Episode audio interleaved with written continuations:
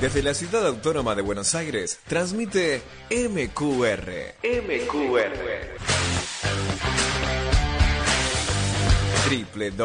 www.másqueunaradio.com.ar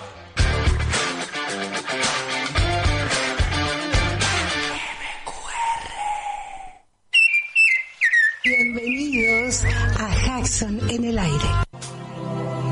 En esta aventura de amor y coraje, solo hay que cerrar los ojos y echarse a volar. Y cuando el corazón galope fuerte, déjalo salir. No existirá razón que venza la pasión, las ganas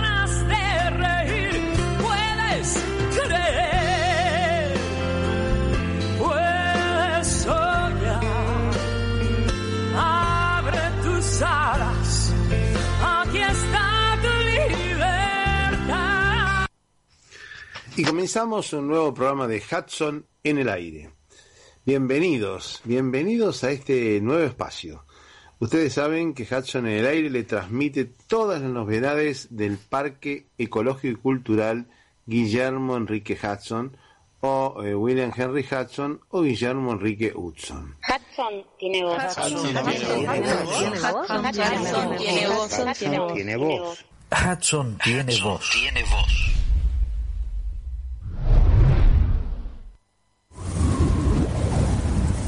Podía oír el viento en los juncales, en los miles y miles de pulidos tallos oscuros coronados de penachos en un pardo rojizo. Grave y misterioso sonido, que es para mí la más fascinante de todas las múltiples voces del viento. Tal sensación la debo principalmente a tempranas asociaciones en mi niñez, cuando solía salir a caballo por la vasta extensión de las pampas, en lugares en que los empenachados topes de los juncos llegaban al nivel de mi rostro. La vista de ellos me hacía estremecer, como si se tratara de un brillo sobrenatural o una melodía de los cielos.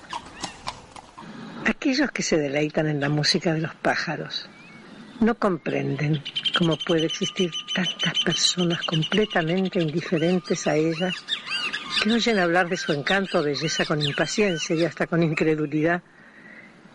Es probable que en muchos casos la indiferencia sea el resultado de la vida en las ciudades y del efecto embotador que produce sobre el sentido del oído una atmósfera impregnada de fuertes ruidos trepidantes y también la estridencia de la música instrumental a la que están acostumbrados.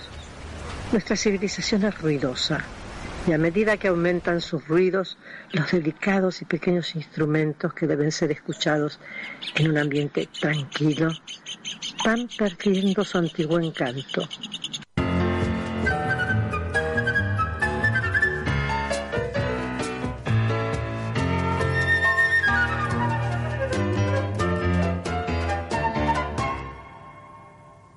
Bueno, un placer estar nuevamente en Hudson en el aire. Eh, mi nombre es Carlos Fernández Balboa, soy el museólogo del Museo Histórico Provincial Guillermo Enrique Hudson. Y ya habiendo terminado el aniversario del fallecimiento de Guillermo Enrique Hudson, este 2022, y entrando en un nuevo año con un nuevo impulso para hacer cosas y desarrollar mucho más el Museo Histórico y la Reserva Provincial, creemos que es la oportunidad para que este espacio se convierta verdaderamente en un espacio de cultura y un espacio de uso diferenciado, estableciendo algunas normas que son normas absolutamente básicas de cosas que tienen que ver con el manejo de reservas naturales. Una reserva natural no es un parque, no es una plaza, es un espacio de uso diferenciado, donde el centro de atención tiene que dirigirse a conservar la naturaleza. La prioridad es, en estos casos de las reservas naturales es la conservación de la naturaleza. Y en estos últimos 30 años, por poner una fecha, eh, esta prioridad no, no se ha tenido tan en cuenta, ¿no? Ha sido como un poco laxa la mirada que se ha tenido en materia de conservación del espacio natural, fundamentalmente del, espacio natural pampeano, que es el ambiente que conoció Hudson y que es el ambiente que tenemos la responsabilidad de tratar de conservar para las generaciones futuras.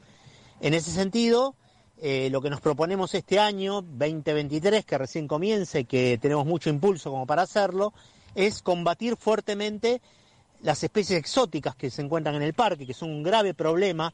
Las especies exóticas son el grave problema de conservación de las áreas naturales protegidas en este siglo, eh, que tiene que ver con que son especies introducidas y que afectan seriamente los espacios naturales.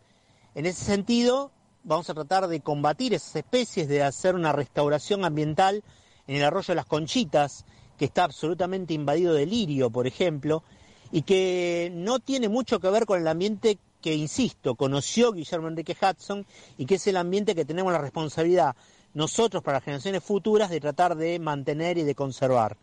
Justamente el ambiente pampeano es el ambiente más amenazado de Argentina y esa es una doble responsabilidad entonces que tenemos de tratar de mantener espacios que sean identitarios de este tipo de ambiente. También eh, tenemos una responsabilidad con respecto a la fauna. Eh, ninguna reserva natural se mantiene cuando hay perros cimarrones o hay perros domésticos en esa reserva. Por lo tanto, tenemos que hacer una fuerte campaña que tenga que ver con evitar que haya per- perros en la reserva natural, porque eso disminuye cuantitativamente la cantidad de animales que podamos conservar en la reserva natural. Eh, no hay ninguna área natural protegida en la Argentina que se mantenga con perros. Y esto es una cosa eh, absolutamente básica para poder eh, comentar y poder, poder darla a conocer a los visitantes. Lo ideal sería que los visitantes no vengan a la reserva con perros y lo ideal sería erradicar también a los perros de la reserva de distintas maneras, siempre teniendo en cuenta el bienestar animal y la protección de esos animales, pero que en la reserva no haya perros resulta fundamental para la conservación de la fauna, que también es una gran responsabilidad para nosotros tener que conservar. Todas estas tareas esperamos y, sugerimos y pedimos tanto a las autoridades provinciales como también a los vecinos y a distintas personalidades que nos ayuden a llevarlas adelante. Que se comprenda que la Reserva Provincial Guillermo Enrique Hudson es un espacio de uso diferenciado que los visitantes y las varelenses van a poder aprovechar cuantitativamente si se mejoran esta, esta situación ambiental donde se preserve el ambiente, donde se conserve la naturaleza y donde la conservación de la naturaleza sea un elemento fundamental. Tener perros, tener especies exóticas, es lo mismo que tener hongos en una biblioteca con libros. Es exactamente lo, lo mismo. A la larga eh, termina deteriorando el patrimonio, en este caso el patrimonio natural, y termina perdiéndose el motivo por el cual uno intenta hacer un gran esfuerzo económico, humano, de capacitación para poder mantener esos sitios. Entonces, nuestro proyecto para el 2023 es tratar de convertir a este lugar que hasta el último momento ha sido un espacio público, abierto y libre, en una zona que tenga un poco más de normas y que permita avanzar a la naturaleza en su constitución. Los lugares que son naturales, que son eh, reservas urbanas, requieren de manejo y ese manejo tiene que ser integrado, tiene que ser un manejo que tenga como objetivo final que la naturaleza sea la prioridad, que la naturaleza sea lo que nos guíe. Así como la naturaleza guió a Hudson en el siglo XVIII, también es interesante que la naturaleza nos guíe a todos nosotros en el siglo XXI que estamos transitando. Bueno, muchas gracias por la atención y espero que estas expresiones de deseo de un plan de manejo y un manejo adecuado de la reserva y de sus ambientes puedan ser concretadas en, en breve en este espacio tan importante para todos nosotros.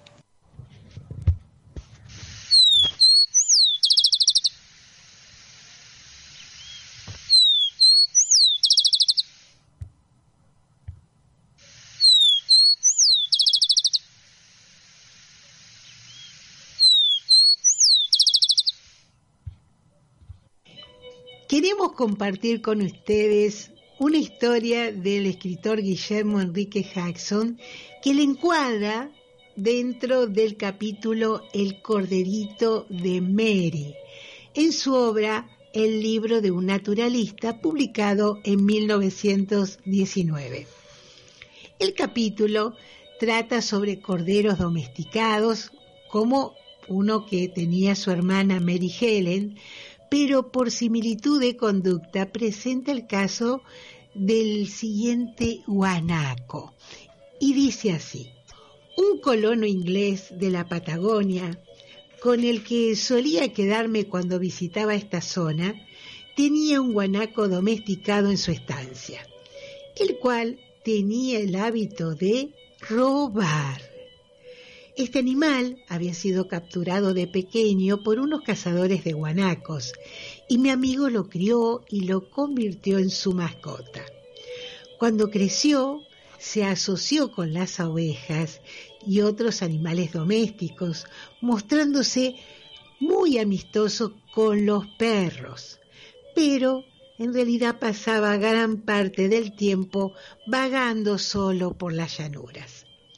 También tuvo en vigilia a los de la casa principal, por lo que al final hubo que exiliarlo a causa de su pasión de devorar cualquier lino o algodón blanco que pudiera conseguir. Pero el guanaco, al igual que nuestras ovejas, era astuto y se acercaba a la casa por la parte de atrás. Se abría paso hasta un dormitorio para arrebatar y hacerse con una toalla, un camisón, un pañuelo o cualquier cosa que pudiera encontrar de lino o algodón siempre que fuera blanca. Un día, mi anfitrión vino a prepararse para asistir a una reunión y a una cena en una estancia vecina. Y después de poner su ropa en la cama, fue a una habitación contigua para darse un baño caliente. Cuando regresó a su habitación, llegó justo a tiempo para ver a su guanaco favorito llevarse de la cama su preciosa camisa blanca como la nieve, corriendo hacia la puerta abierta. Lanzó un grito salvaje que no surtió efecto, pero estaba decidido a no perderla, pues en ese momento recordó que era la única camisa limpia que disponía. Salió corriendo tal como estaba, con nada más que una toalla a su alrededor, y saltando a su caballo que se encontraba ensillado en la puerta, empezó a perseguirlo. Se alejó arengando a los perros para que vinieran a ayudarle. Su grito atrajo a todos los hombres del lugar y corrieron montando también sus caballos a toda prisa y empezaron a perseguirlo. El guanaco se alejó a una velocidad que ningún caballo podía igualar. Con la camisa firmemente sujeta entre los dientes, ondeando y agitándola como un estandarte blanco al viento. De vez en cuando se detenía y bajando la camisa al suelo se apresuraba a arrancar un trozo y recogiéndola volvía a correr. Los perros lo alcanzaban solo para danzar a su alrededor, ladrando alegremente para animarlo a seguir corriendo y continuar la diversión. Era su amigo y compañero de juegos, y para ellos no era más que una alegre cacería de mentira organizada por su amo amante del deporte para su diversión.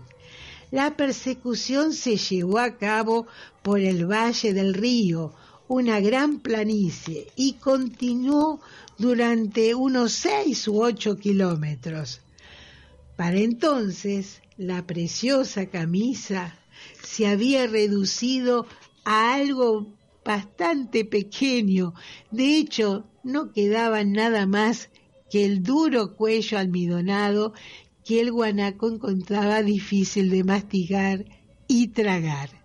Entonces, por fin, se dio por terminada la cacería y mi pobre amigo, descamisado en su toalla, cabalgó tristemente hacia su casa en medio de compañeros risueños, atendidos además por un montón de perros que sacaban la lengua y se mostraban desbordantemente felices por haber tenido una carrera tan emocionante. Atilio se ha reído a carcajadas con este fragmento. Espero que a ustedes también le haya resultado simpático.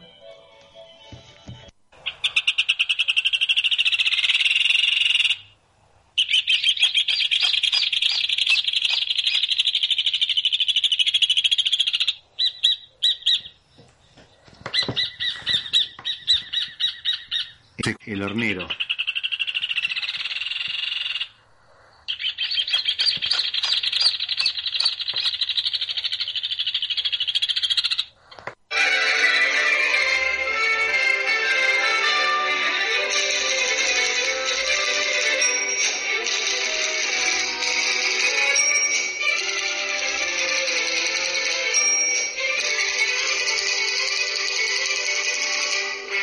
Noticias Hudson en el aire.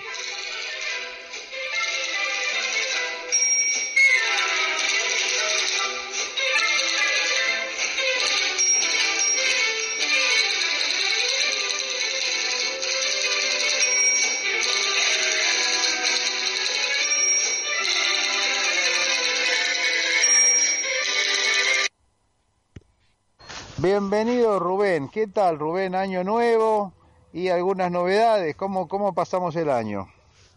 Y bueno, eh, con mucha sequía en el museo, Ajá. se secaron los, los dos pozos de agua que hay, profundos, que están eh, conectados al puelche. Así que habrá que agregar caños o, bueno, eh, quedarse en el molde hasta que llueva.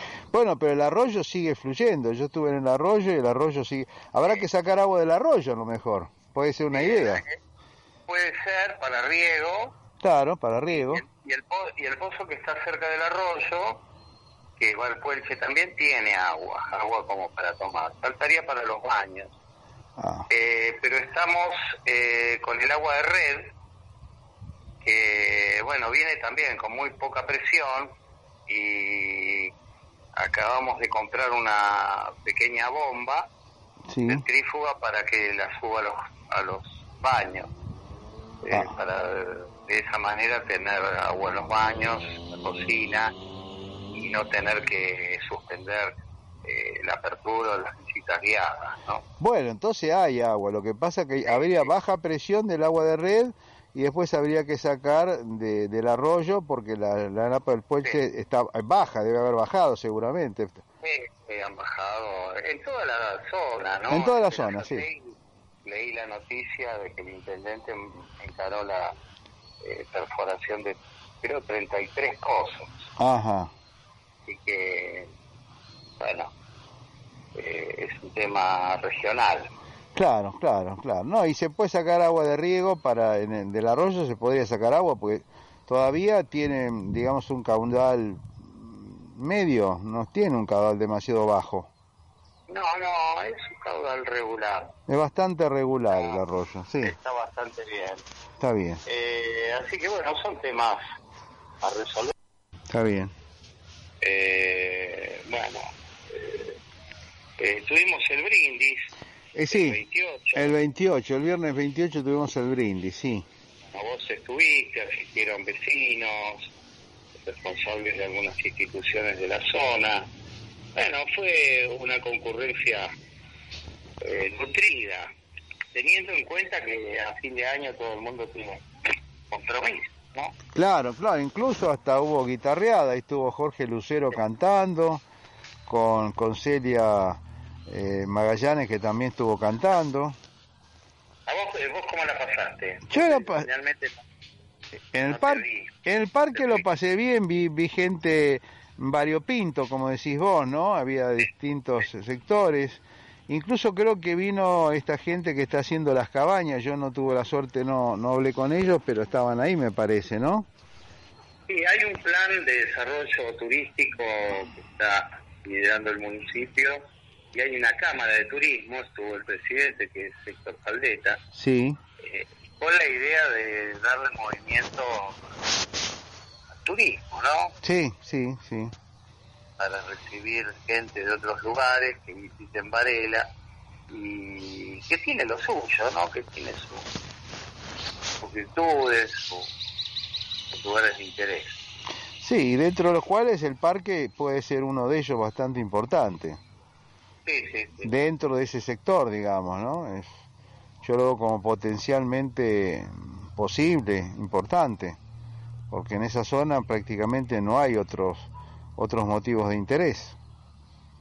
En eso, Después estuvo muy muy movido, ¿no? El tema del Museo de Transporte. sí, sí, sí, donde están planificando hacer una pileta, bueno, hubo movilización de vecinos. sí, Y yo lo que puedo decir que todas estas donaciones de edificios, museos, el caso del, del transporte lo hizo Gilner y Decu, sí, eh, un gerente de la cervecería de Quilmes, sí, y la donación fue eh, seguramente con condiciones de que no se desviara del objetivo con la donación. En principio la provincia de Buenos Aires era la de ser museo, claro, claro, por la colección de carruajes que Kennedy de eh, tenía, claro, la colección claro, claro, Después el museo pasó eh, al municipio de Quilmes. Sí, y seguramente va a haber un pedido de los descendientes o familiares de los Hilner eh, en caso de que se haga un parque acuático. Va a haber una Y- petición para retrotraer el bien.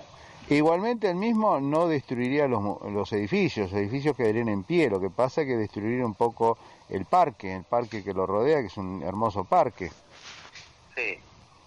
Sí, sí, es una controversia que, bueno, veremos, ya empezó a tallar la justicia, hay una, hubo un pedido de, de amparo, recurso de amparo que, eh, que le dio lugar el, juzgado Sí, en primera instancia, pero verá, habrá que ver cómo, cómo se desarrolla todo este pleito, ¿no?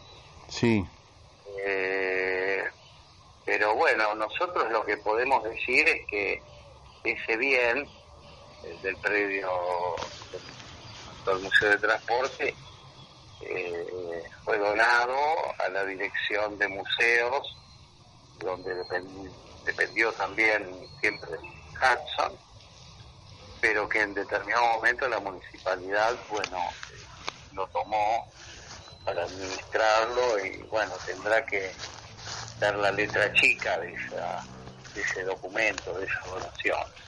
Claro, seguramente tiene sus cláusulas, o sea que no está para que tomen un uso que no es el debido. Habría que ver cuáles son la- las formas en la cual fue hecho la, el traspaso, ¿no?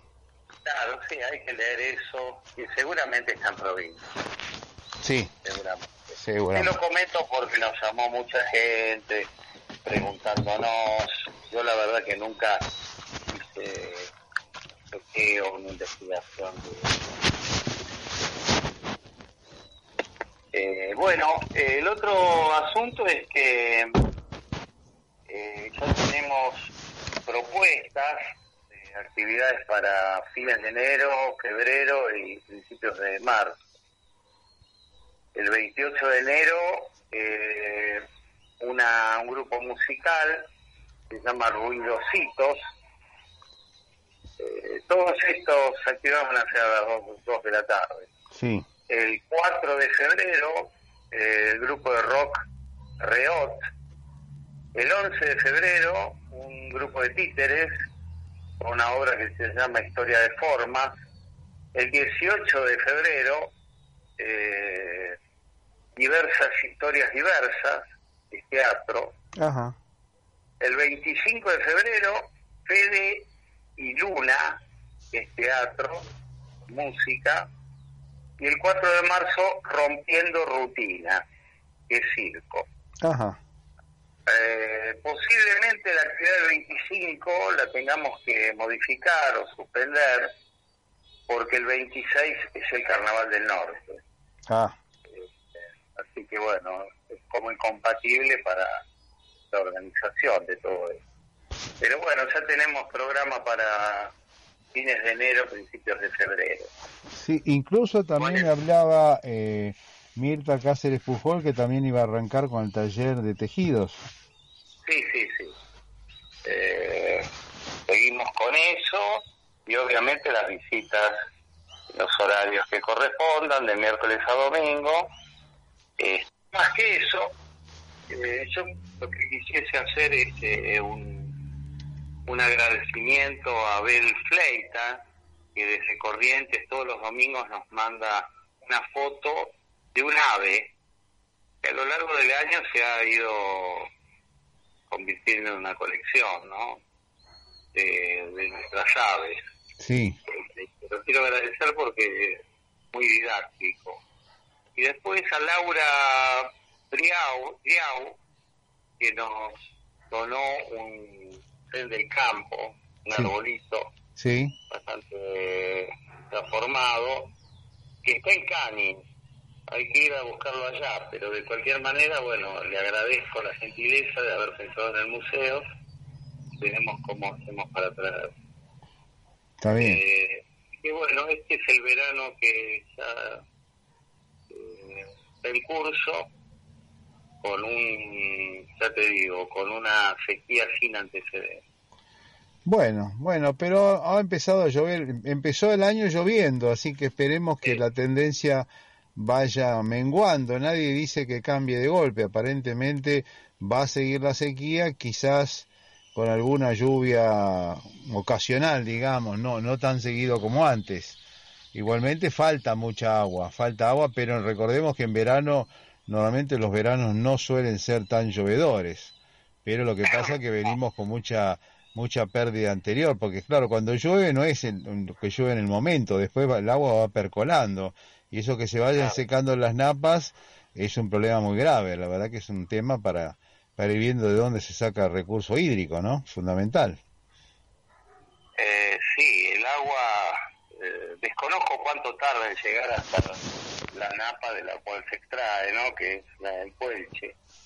Recordemos que el terreno pampeano tiene tres napas.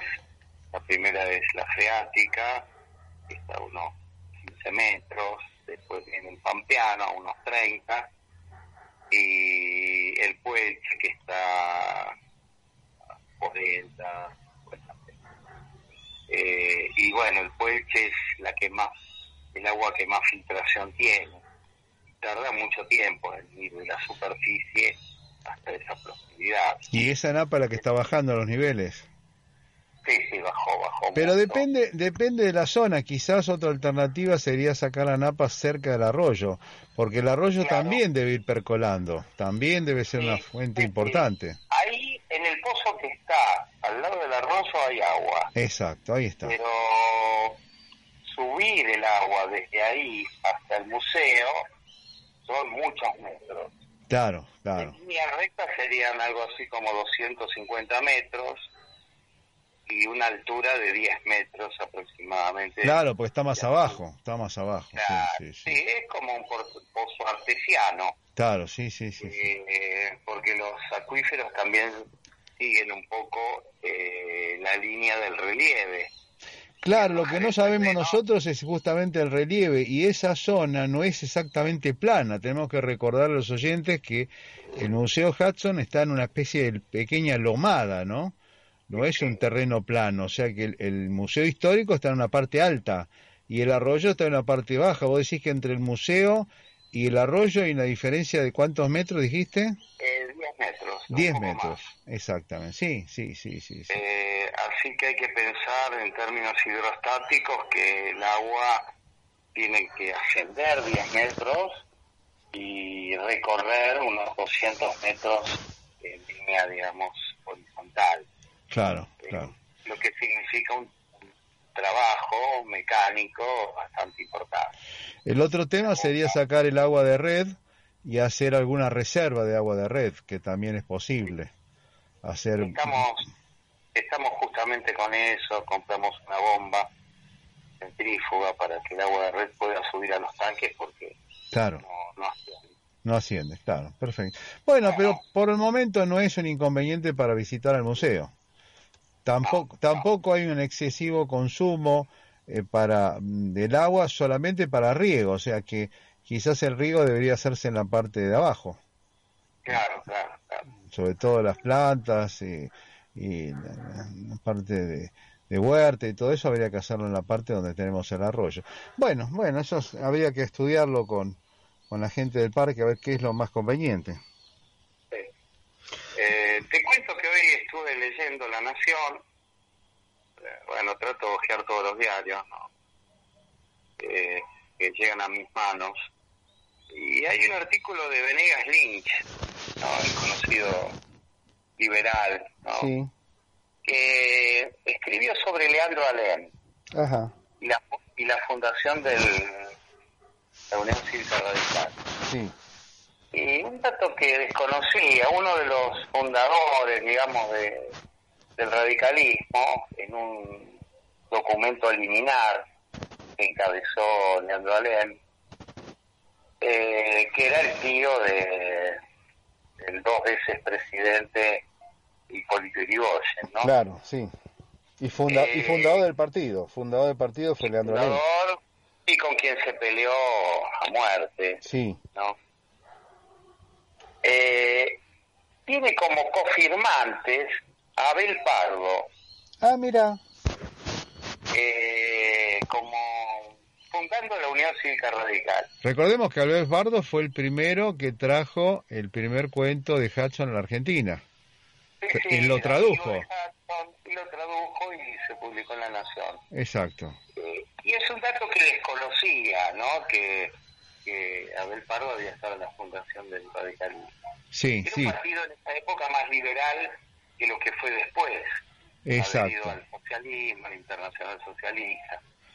Pero es bueno eh, saber que en estas charlas que han tenido Hudson y Abel Pardo cuando visitó a Inglaterra, eh, Hudson seguramente estaba muy al tanto de lo que ocurría en la política interna de la Argentina. Sí, incluso, no. incluso yo he leído justamente, no sé en cuál de los libros que se publicó el año pasado, que Abel Pardo, que era amigo personal de Hudson, porque viajó en el, en el, en el barco y después, eh, cuando estuvo allá en Inglaterra, eh, tuvo también eh, contacto con Hudson y volvió a la Argentina y volvió a ir a Inglaterra varias veces, más de una vez, y lo mantenía un poco al tanto de las novedades que pasaban acá en esta orilla del Río de la Plata. Y hasta que después definitivamente se radicó en la Argentina con algunos puestos políticos, o sea que creo que hasta ocupó cargos políticos dentro del radicalismo, o dentro al menos de, del, del partido radical, ¿no? Fue senador y, miembro de- del partido. Claro, radical. exacto, miembro del Eh, partido radical y senador, sí, exacto. Eh, sí, así que bueno, yo me imaginaba cuando leía la nota que hablaba de Leandro Len, ¿no? Y de, de esa disputa con su sobrino. Sí, Eh, ¿Cómo estaría Hudson deseoso de, de saber desde un protagonista muy directo la cocina de la, de la política argentina? Bueno, te cuento un dato que al menos eh, lo escuché de boca de Jason Wilson. Dice que eh, el nombre de Abel se lo puso en un cuento de el famoso cuento de, de allá de... La utopía. No, no, no, no, en el cuento de eh, Mansiones Verdes. O sea, en Mansiones Verdes aparece Abel. Y Abel, Ah, hay un personaje que es Abel, que se interna en la, en la selva, que quiere hacer negocios, etcétera, etcétera. No es el personaje principal, pero es un personaje importante. Y el nombre de Abel se lo da en reconocimiento a su amigo eh, eh, Pardo, Abel Pardo. Abel Pardo. Sí, sí. Así que el, nos recordemos que el cuento fue hecho en el siglo ya en el siglo XX. O sea, cuando Abel Pardo ya tenía cargos políticos, o sea, es un reconocimiento importante. Sí, sí, sí, sí, 1904. Exactamente, 1904. Bueno, son esas perlitas que uno, sin esperarlas, eh, va descubriendo, ¿no? Con, con la lectura y con Claro. de, de las historias. Sí, sí, hay perlitas interesantes. Bueno, hay que seguir re- releyendo entonces los libros de Hudson. Sí, Así, Bueno. bueno, nos quedamos entonces la próxima semana. dale. Dale, un abrazo. Hasta la próxima.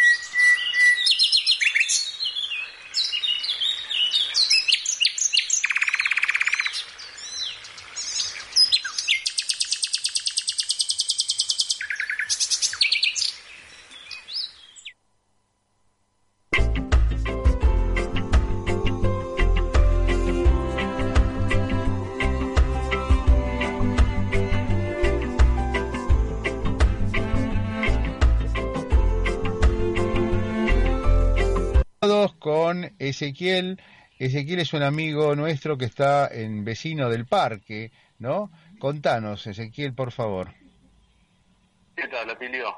¿Cómo estás? ¿Cómo te va? Eh, Bueno, te comento un poco cómo llegan los cuadros a Buenos Aires, eh, cómo después llegan al museo. Alejandro Minucci, el artista que realizó estos, estos en realidad, eh, retablos, eh, me hace llegar desde Córdoba. Eh, estaban eh, lo- los que están actualmente en el museo, que es un, un chingolo y un carpincho, y también llegó un oso. Eh, eran tres cuadros que él los, los estaba intentando ubicar en, en Parque Sarmiento, donde estaba el ex zoológico de, de Córdoba. Y la verdad que viene el detalle de por qué no fueron colocados, no lo sé, pero al no poder ubicarlos, los envió para Buenos Aires eh, para que los ponga, los exhiba en algún lugar en, casa o en algún espacio que, que elija. Eh, el cuadro del oso quedó en, mi casa y después los otros dos cuadros le consulté a, la gente del Museo de Hudson. Eh, aprobaron que sí, que se podían instalar en, esa, en el parque. Así que bueno, lo, lo instalamos con unos chicos de la Varela eh, en una tarde. Los, los retablos eh, exhiben un carpincho, un animal eh, autóctono, un animal muy nuestro, y eh, el otro es un chingolo. Exacto. Y bueno, lo que, lo que Alejandro me, me cuenta es que lo que lo que está posando es una rama, una rama de un árbol que se está quemando. Eh, bueno, eh, yo creo que acá lo lindo sería poder hablar con Alejandro en alguna oportunidad como para que él desarrolle un poco más eh, específicamente qué, significan bien esos esos dibujos en, en en esos retablos, pero pero propiamente mi rol fue poder eh, dejarlos en el museo para que la gente lo pueda ver y observar ahí. Claro, claro. Bien, eh, vos estás muy relacionado con el tema ambiental y con ecología. Eh, por ahí estuve viendo que vos incluso tenías hasta propuestas políticas de embellecer los, las plazas y los parques, eh, que son terrenos baldíos prácticamente, haciendo un tratamiento para que poco a poco la, la comunidad y los vecinos de Florencio Varela se vayan relacionando con estos, eh, estas reservas y estos elementos de medio ambiente autóctonos y natural para mejorar su sistema de vida, que en realidad nos beneficia a todos. Contanos un poquito sobre eso. Bueno, sí, en un momento tuvimos la oportunidad de hacer una propuesta para, para la zona, para el municipio de Florencio, para, el, municipio, de Florencio Varela. Eh, en este caso, eh, con Alejandro, trabajamos en conjunto de manera muy activa en una organización ambientalista que se llama INBA, que es la Asociación Internacional de Mountain Bike, que más allá de promover los derechos de los ciclistas, eh, y bueno, ubicarse en un, como el tercer sector para poder desarrollar este tipo de, escenarios para poder disfrutar de la bicicleta. Eh, trae un montón de conocimiento de lo que es el medio ambiente y el desarrollo del proyecto de triple impacto. Eh, nos pareció una buena oportunidad eh, presentar esto en Florencio Varela, ya que es el lugar donde, donde vivo, donde trabajo, donde nací. Y, y más allá de Florencio Varela, eh, presentamos este tipo de proyectos, propuestas que a la organización misma en varios eh, municipios y en varios, varios en, en varias provincias también, ya que la organización trabaja a nivel nacional. Claro. Eso es un poco el puntapié de por qué se desarrolla la propuesta y por qué se trabaja activamente para poder defender los derechos de los ciclistas y sobre todo eh, proteger y, y mejorar quizás las reservas existentes. Eh, tenemos una gran problemática eh, actual de espacios verdes y, y lo importante yo creo que es mantenerlos existentes, eh, dándole y generándole valor. Eh, generándole valor también significa este tipo de senderos que nosotros proponemos, senderos sustentables. También después metiéndose un poquito más para el desarrollo de la bici existe un, un escenario deportivo que se llama Farm Track, eh, no tiene una traducción exacta al español, pero el concepto es algo muy simple, son lomas eh, y peraltes transicionados que, bueno, hacen generar un ritmo para aprender a andar en bicicleta que, que en realidad es muy beneficioso para la salud, para la técnica, para el desarrollo de, de la persona con el artefacto cuando puede también después salir a, una, a la calle o lo que sea, como va a tener un mejor, un mejor manejo Claro. de la bicicleta. Claro, bueno, algunas veces en el Parque Hudson, vos sos vecino del parque, se han realizado eh, competencias en, en ciclismo. No sé si alguna vez estuviste presente en alguna de ellas. No, la verdad que no, no. Pero una, Eh, una vez por año suele hacerse, creo que le llaman cross country, que son eh, recorridos en bicicleta dentro del Parque Hudson. Está bien, perfecto. Eh, se hace con la comunidad de Florencio Varela, justamente con la anuencia de la Intendencia de Florencio Varela, por supuesto, propuesta de- del Intendente, ¿no? Sí, sí. He escuchado, la verdad que nunca asistí. Eh, el, el tema de los eventos y las competencias son algo que, que ayudan mucho a, a la comunidad y a, sobre todo, a comunidades específicas, por ejemplo, de la bicicleta. Eh, nosotros, desde la organización, eh, no gestionamos ni organizamos eventos que tengan que ver este índole, no, no se organizan competencias. Eh, lo que sí se promueve es el desarrollo de, de escenarios que sean sustentables. Entonces, Claro. por ejemplo, para algún tipo de, de, de competencia, lo que sea, quizás es bueno tener un escenario ya preestablecido, eh, sustentable, como para poder de- después realizar X cantidad de competencia y demás, y no quizás hacer una competencia esporádica y eh, arrasar las, los espacios verdes quizás como pueden llegar a hacer la comparación con las langostas, ¿no? Cuando Claro, un claro. montón de gente y hace uso de ese espacio eh, y luego, bueno, el espacio queda y quizás, quizás queda por un año o dos sin utilizar. Claro, exactamente. Bueno, eso es el tema. Sí, tal cual. Es el tema que hay que estudiarlo. Bueno, este, está bien. Ezequiel Bartel, eh, vecino del Parque Hudson y amigo de Hudson porque has venido a algunas reuniones.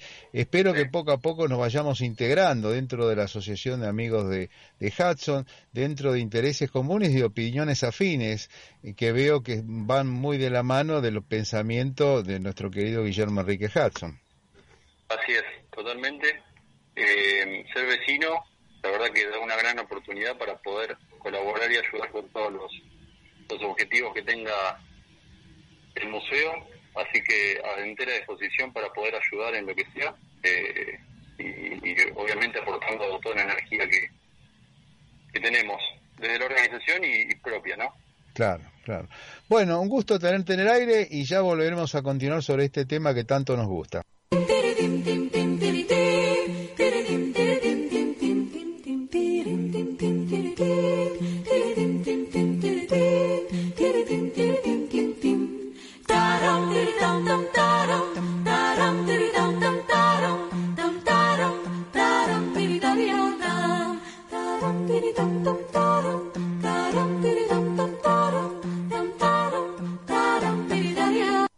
Estamos con Mirta Cáceres Pujol del taller de tejeduría del Museo y Parque Ecológico Cultural Guillermo Enrique Hudson. ¿Cómo te va, Mirta? Hola, Tilio, ¿qué tal tanto tiempo? Con tantas ganas de comentarte eh, todo lo que estamos haciendo en el museo este, últimamente. Más ahora que comienzo el taller del año 2023, el próximo sábado. Ah, muy bien, muy bien, el año 23, bárbaro. Sí, sí, sí, sí, con muchos proyectos, ¿viste? Es cosa que hay que aprovechar porque Rubén está muy interesado. Cada propuesta que le hago, si la ve coherente, me dice cómo no hacerla. Y es muy difícil encontrar a alguien que nos apoye, ¿viste? Como él. Claro, contanos cómo es el taller, en qué consiste. Mira, es un taller, no es curso, porque por lo general viene gente adulta y es un sábado. Viste que a veces tenés un casamiento o compras algo y no podés venir. Entonces no perdés la clase. Cada uno tiene su cursito, digamos, de acuerdo a lo que va haciendo. Hay muchas propuestas porque tejeduría artesanal, como ahora lo estamos haciendo, tiene muchas opciones pero todas a todo el mundo le interesa, entonces cada uno hace lo suyo. Claro. Está telar, está bastidor, alfombras, eh, tejido, tricot, dos agujas, o sea, crochet, lo que quieran. Siempre vienen y me dicen, mira, yo quiero, y algunos vienen a ver qué es. Entonces empezamos a probar las distintas cosas que hay en trabajitos chicos, ¿no? Y mientras tanto se van entreteniendo. Además, no te olvides que trabajar bajo un árbol de anacahuita en verano en el museo no tiene comparación con nada, ¿no? Ya de por sí el ambiente te lleva a aflojarte, a querer eh, que me respondan para que vengan a tejer un club de, hombres tejedores. ¿Te anoto, Atilio?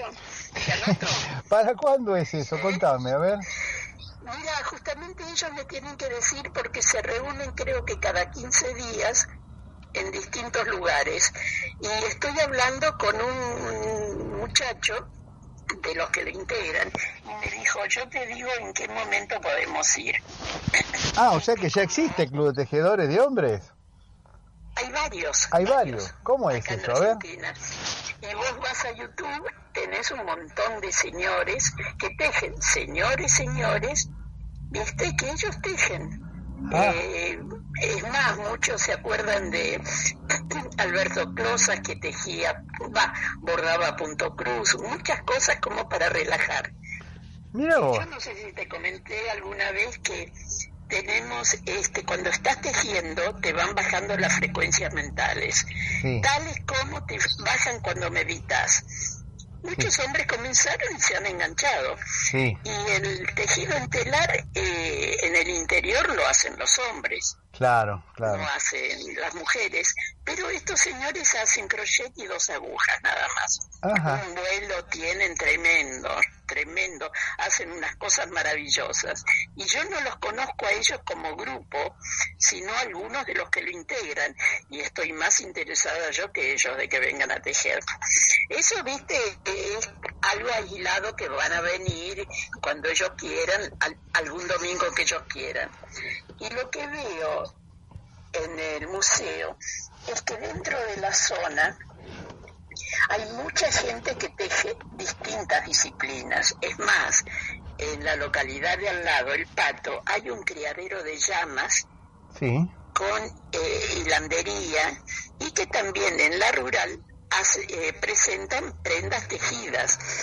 Y esos señores que están en El Pato, ahí cerca de Hudson, eh, no saben de la existencia del taller y hay un montón de gente muy esparcida en la zona que no sabe la existencia de otras personas como ellas, colegas. Ah. Quiero hacer una jornada en la cual convocar a toda esta gente que vengan a conocerse entre ellas. Siempre la asociatividad trae ventajas, como ser una casa de lana, saca una oferta, siempre las ofertas son más de 5 kilos. Claro. Y compran dos señoras o tres señoras esos 5 kilos, lo reparten entre ellas. Claro. ¿no? O intercambio, prestarle un telar para un trabajo especial, una a la otra, y o charlar, charlar para intercambiar conocimientos. Y eso quiero hacerlo en el museo en un fin de semana, dentro de poco. Ah, qué buena idea, qué buena idea. ¿Y esto sería en el mes de enero o en febrero? No, lo tenía pensado para marzo, pero no sé si te enteraste, tuve un problema con el teléfono, de cambio de teléfono tuve que hacer y se me atrasó porque perdí un montón de datos que tengo que recuperar. Claro. Entonces, eh, quiero hacerlo en abril, antes de que comience el frío, para que las señoras se pongan a, a tejer ya sabiendo que tienen a alguien cerca a la cual recurrir o que puedan venir también. Mira, tengo ese problema, lo, ha- lo hablamos y después se van a trabajar solas, ¿no? Y que sepan que estamos juntas, que eso a veces hace, estimula a que sigan tejiendo. Claro. ¿no? Después hay un montón de propuestas mayores, ¿viste? Pero eso lo dejamos para cuando empiece a funcionar todo esto. Pero entonces, en concreto, ¿empezarían la semana que viene? ¿El próximo fin de semana? Yo el sábado, el sábado 7 comienzo el taller. Mira qué bien. Ah, porque, mira, eh, le doy, eh, o sea, eh, el concepto de taller, porque ellos pueden venir un día, llevarse el trabajo y quién sabe lo pueden trabajar dos o tres semanas Claro. en lo suyo, en el tejido, en el telar, y vuelven cuando ellos necesitan. Entonces, no están obligados a todos los fines de semana a venir, porque a veces cuando pierden dos clases seguidas, dejan de venir. Ah. Ellos van a venir cuando necesitan algo, averiguar algo, o mostrar, o aprender alguna otra técnica. Eso es en el taller el concepto que yo le doy al taller. Taller y no curso, para que no crean que se, se perdieron la clase y que no pueden Pero mira qué bueno. Acla- aclara a los oyentes que este, este taller es gratuito, ¿no es cierto? completamente gratuito. eh, en las muestras se hacen con lana que yo traigo, que yo proveo, y hay maneras de empezar a tejer casi con costo cero, ¿no? Casi, casi te digo. Y pueden empezar a generar un ingreso a partir de la primera clase, si quieren empezar como dándole un enfoque de un nuevo oficio. Comienzan el primer día haciendo una carterita, algo, una carterita que eso lo pueden hacer de la medida que ellos quieran hasta un portacelular. Empiezan a hacer eso, los van vendiendo y empiezan ya a vender sus cosas en, donde quieran, ¿no? Sí, a ellos les interesa el vender, a otras señoras les interesa el aprender, el entretenerse. Y después me falta otra cosa más que la voy a dar al mes más o menos de la jornada. ¿Y qué necesitan para el, aparte de buena de ganas y buena voluntad, qué, elementos qué elementos necesitan? ¿Necesitan llevar algo o vos le provees todo? Ganas, no, no, no, no, yo viendo, porque a veces vienen a visitar el museo y se encuentran con el taller y se quedan. Está bien. Tengo una mamá y un hijo que vinieron una vez a una muestra, a una muestra, a un encuentro que hacían eh, gente, creo que era del INTA, eh, con intercambio de semillas, y pasaron y dijeron, ah, ¿qué hay? Y los tengo hace de tres, cuatro meses. Bueno, No, eh, no necesitan nada. Además, siempre comienzo, porque imagínate que en el altiplano, donde están tejiendo, no tienen grandes herramientas. Las van obteniendo de, de donde están, de su hábitat. Y yo trato de que comiencen con eso y después van comprándose lo que ellos quieren, ¿no? ¿y, a- y a qué hora serían los talleres? ¿El martes, al- el sábado a la tarde? ¿A qué hora? La cita. El sábado a la tarde, a partir de las dos horas, de las 14, ¿sí? hora quiero empezar a las 3.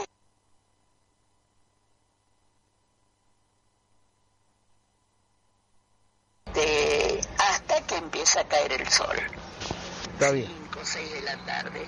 Y después tengo un seminario, un seminario de hilado de lanas. Bueno, perfecto, Mirta. Voy a con Andrés Gardela bastante para contarle a las señoras que vengan, aunque sea que vengan a ver el taller. Bueno. Si les interesa, si quedarán. Perfecto, Mirta, ha sido una grata invitación entonces a partir de el sábado 7 de enero. 7 de enero comenzamos. Nosotros no tomamos vacaciones en verano, sino cuando hace mucho frío, en julio. Aproximadamente tomaremos 15, 20 días, días muy fuertes de frío. Así que pueden venir en cualquier momento. Bueno, muchas gracias Mirta y será para otra oportunidad que nos seguirás contando cómo sigue el taller con esas novedades que tenías pensado para el mes de marzo. ¿Está bien? cuidado y, los espero a vos y a Celia para mostrarle bien qué es lo que hago, porque siempre que nos encontramos fue así en grupos o con mucha gente y no te quería molestar. No, perfecto. Otra vez nos encontramos para que nos expliques bien cómo, cómo es esto de los talleres de telar que han causado mucho entusiasmo a los visitantes. Yo he visto que les ha gustado mucho tiene mucho éxito. Sí, sí, sí, sí, sí, porque lo hago más también eh, este, considerando la economía circular, un montón de cosas que él los estimula y dando a las, a las señoras, a pesar de que a veces no lo confiesan, la posibilidad de tener un segundo ingreso. Bueno, muchísimas gracias Mirta Cáceres Fujol y nos continuamos con el taller de tejeduría en el Parque Hudson todavía no me fui, sin embargo ya no estoy aquí. Esta es la primera vez que los miedos no me están comiendo. Decidí. Pongo en riesgo mi destino porque ya debo partir.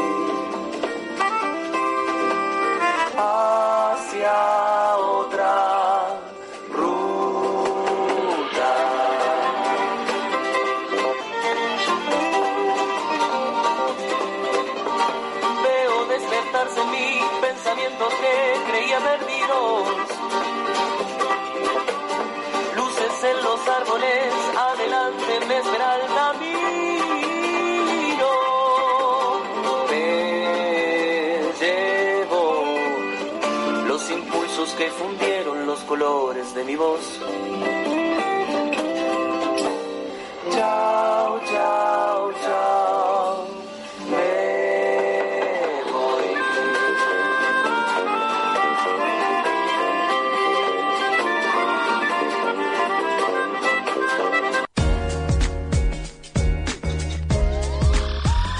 MQR, más que una radio.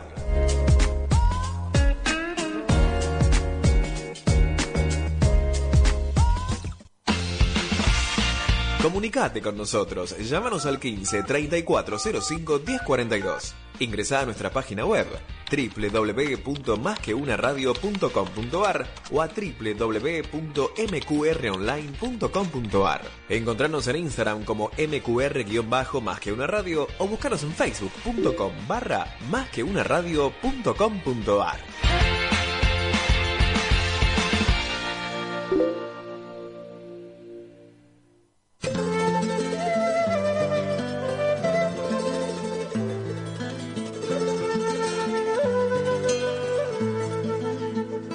Cántico Dorado, dedicado a rememorar la verdadera identidad del hombre universal. Un conocimiento traído por hombres de las estrellas. Cántico Dorado, todos los sábados de 16 a 17.30 por MQR, más que una radio.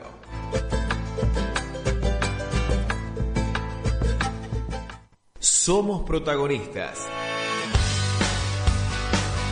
de la información, las entrevistas y la buena música. Somos protagonistas de las últimas novedades en el comienzo de la noche. Somos protagonistas los martes de 20 a 21 por MQR, más que una radio.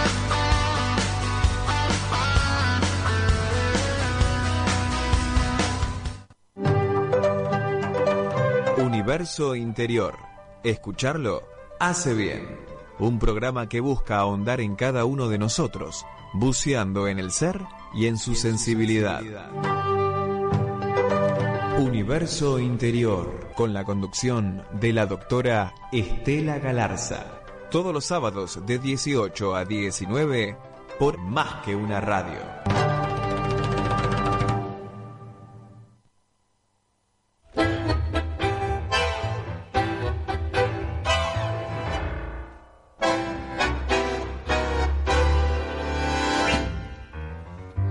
Los miércoles a las 20 con Alma y Música.